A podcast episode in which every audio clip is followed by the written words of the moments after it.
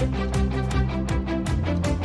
Enseguida, tertulia capital con Iván Espinoso a los Monteros, con Enrique Quemada y con Raúl Ramírez. Antes, la entrevista del día. Hoy nos acercamos a los mercados financieros y lo hacemos de la mano de Bestinver. Gustavo Trillo, ¿qué tal? Muy buenos días. Pues muy buenos días, Susana. ¿Qué tal? ¿Cómo va todo? Pues eh, fenomenal. Muchísimas gracias por invitarnos a estar aquí esta mañana. Pues nada, yo encantada. Habéis presentado hace muy poquito, muy poquito vuestro balance trimestral eh, y me decías eh, que bien, que a pesar de los mercados que están así dándonos algún que otro susto, el balance es positivo. Pues totalmente, porque yo creo que este primer trimestre de año, pues lo que nos ha enseñado es eh, lo importante que es nuestro segundo pilar de nuestra filosofía de inversión que es precisamente el tener una gestión adecuada del riesgo y precisamente pues esa gestión adecuada del riesgo es lo que nos permite que a día de hoy pues nuestros fondos, por ejemplo, Westinfond, pues esté en terreno positivo, ¿no? Yo creo que eh, hemos tenido momentos complicados, hemos tenido, pues por ejemplo, un par de días del mercado americano que hemos tenido caídas cercanas al 5%, cosa que no se había producido desde hacía muchísimos años, ¿no? Y por lo tanto,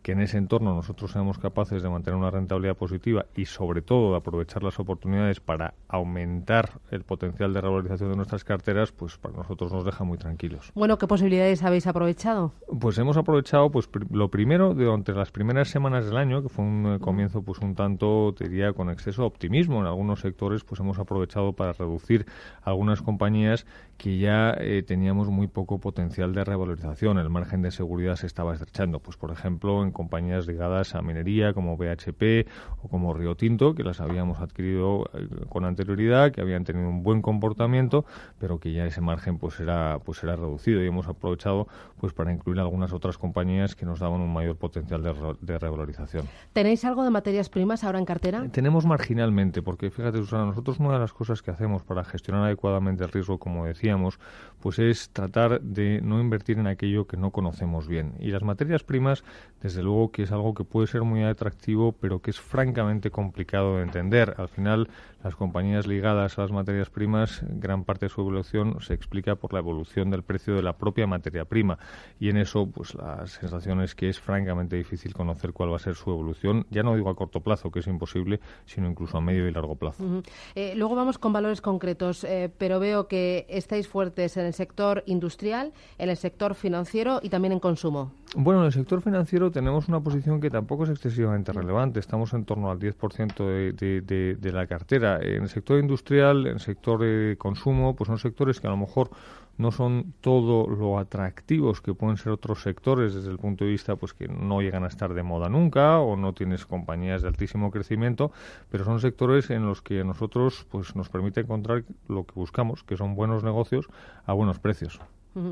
Dentro del sector financiero habéis aumentado en Bankia, pero vuestra mayor posición es Unicaja. Hemos aumentado en Bankia porque, eh, primero, tenemos una confianza absoluta en el equipo gestor. Pensamos que es uno de los mejores equipos gestores financieros en el mercado español y eh, digamos, ha lanzado un nuevo plan estratégico en el que anuncia pues eh, la devolución de 2.500 millones de euros en dividendos durante los próximos años, lo cual a nosotros, pues obviamente, eh, nos, nos encaja. Unicaja es una posición que adquirimos en su salida a bolsa, cosa que no solemos hacer. Lo que pasa es que en aquel momento entendíamos que el mercado no estaba valorando con, con digamos, con exactitud, digamos, la posición tan fuerte que tiene Unicaja en los mercados en los que opera y su capacidad de generar resultados.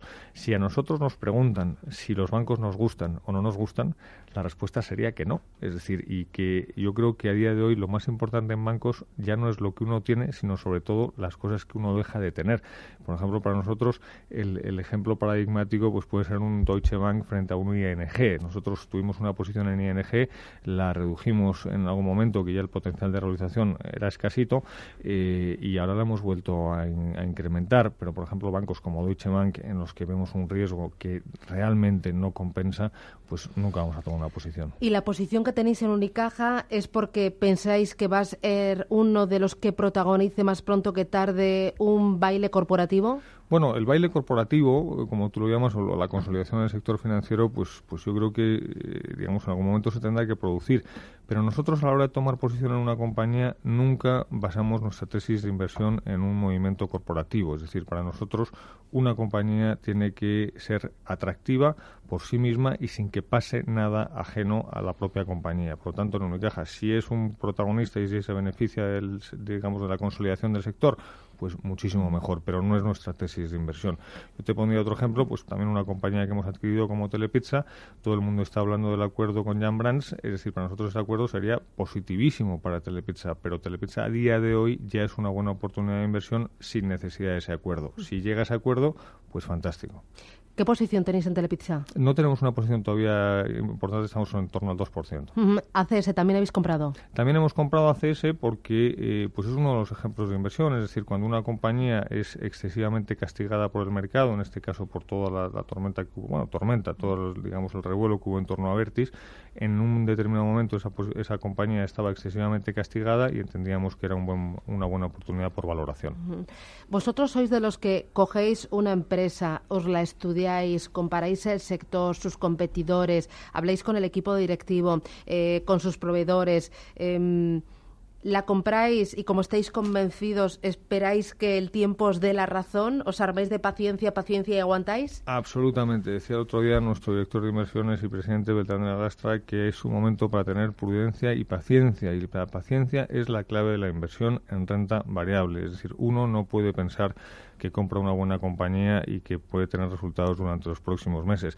Fíjate, nosotros pensamos que es mucho más fácil que tratar de buscar el mejor momento para invertir, tratar de buscar las mejores compañías para invertir y a partir de ahí simplemente pones el tiempo a tu favor y esperas a que esa compañía produzca la rentabilidad adecuada. Eh, entre los movimientos que he visto, Inditex me decías que no tenéis Inditex, pero sí tenéis Primark. Explícamelo. Eh, bien, vamos a ver. Es decir, Inditex es una compañía que nos encanta, es una compañía fantástica y es una compañía que, curiosamente, pues en todas las conferencias de inversores que hacemos, eh, digamos, eh, por, por, distintas ciudades de España, siempre nos preguntaban que por qué no teníamos en cartera y nuestra respuesta siempre era la misma. Es una compañía que nos encanta, lo que pasa es que era demasiado cara. Bueno, pero ha caído un Efectivamente. buen pico. Y, y ahora lo que decimos es que tenemos alguna duda, es decir, y eso no significa que sea una buena compañía, una mala compañía, o mejor compañía o peor compañía. Lo que sí es cierto es que cuando nosotros vemos que una compañía baja tanto a nivel de ventas como a nivel de margen, y sobre todo por, eh, digamos, la, posible dilución que puede tener el efecto del canal de Internet o el, canal digital sobre las ventas de la compañía, pues te da que pensar. Y fíjate, cuando nosotros nos preguntaban hace años acerca de Inditex, también lo decíamos, decíamos, ahora mismo está cara y a lo mejor el día que esté barata vamos a tener dudas sobre la sostenibilidad de sus márgenes a largo plazo y por eso ahora mismo no tenemos no tenemos Inditex. En el caso de Primark, Primark ha tenido una corrección enorme durante los últimos durante los últimos 18 meses aproximadamente prácticamente la mitad de su valor en bolsa y por lo tanto desde el punto de vista de valoración es francamente atractiva. Y ahí lo veis más claro, no tienes dudas. Eh, dudas siempre tienes a la hora de invertir y por eso tienes una cartera diversificada, pero lo que sí que vemos es una oportunidad de valoración francamente atractiva a largo plazo. Eh, oye, háblame de la cartera internacional, ¿qué más cambios habéis hecho? ¿Qué más tenéis? Bueno, la verdad es que tenemos en el sector, yo creo que una de las cosas interesantes es eh, posición en, compañías de plataformas de distribución de, comida, como por ejemplo Just Eat. Just Eat es una compañía que adquirimos hace tiempo y que hemos aprovechado pues para incrementar la posición eh, en algo que hacemos muy a menudo y es que a veces cuando hay compañías que presentan resultados, la mayoría de los analistas, la mayoría de los inversores se fijan solamente en esos resultados a muy corto plazo. Por ejemplo, Just Eat presentó resultados este trimestre, los resultados resultados fueron buenos, pero precisamente hubo algunos analistas que no les gustaron los resultados porque dedicaban más dinero de lo que esperaban precisamente a gastos de marketing que para nosotros lo que va a hacer es fortalecer su posición a largo plazo. Por lo tanto, lo que para nosotros es positivo si miramos a cinco años, para otros es negativo si miran a tres meses. Como la inversión en renta variable tiene que ser mirando a cinco años y no a tres meses, nosotros hemos incrementado la posición.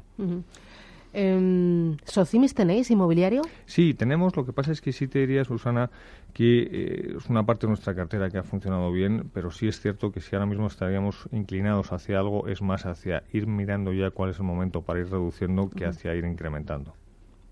Porque creéis que ya, bueno, ha dado lo que tiene que dar. Ha tenido un comportamiento muy bueno y cuando uno, para mantener una inversión, tiene que apostar porque las cosas sigan mejorando continuamente, pues es cuando uno se le empieza a poner ya un poco cuesta arriba.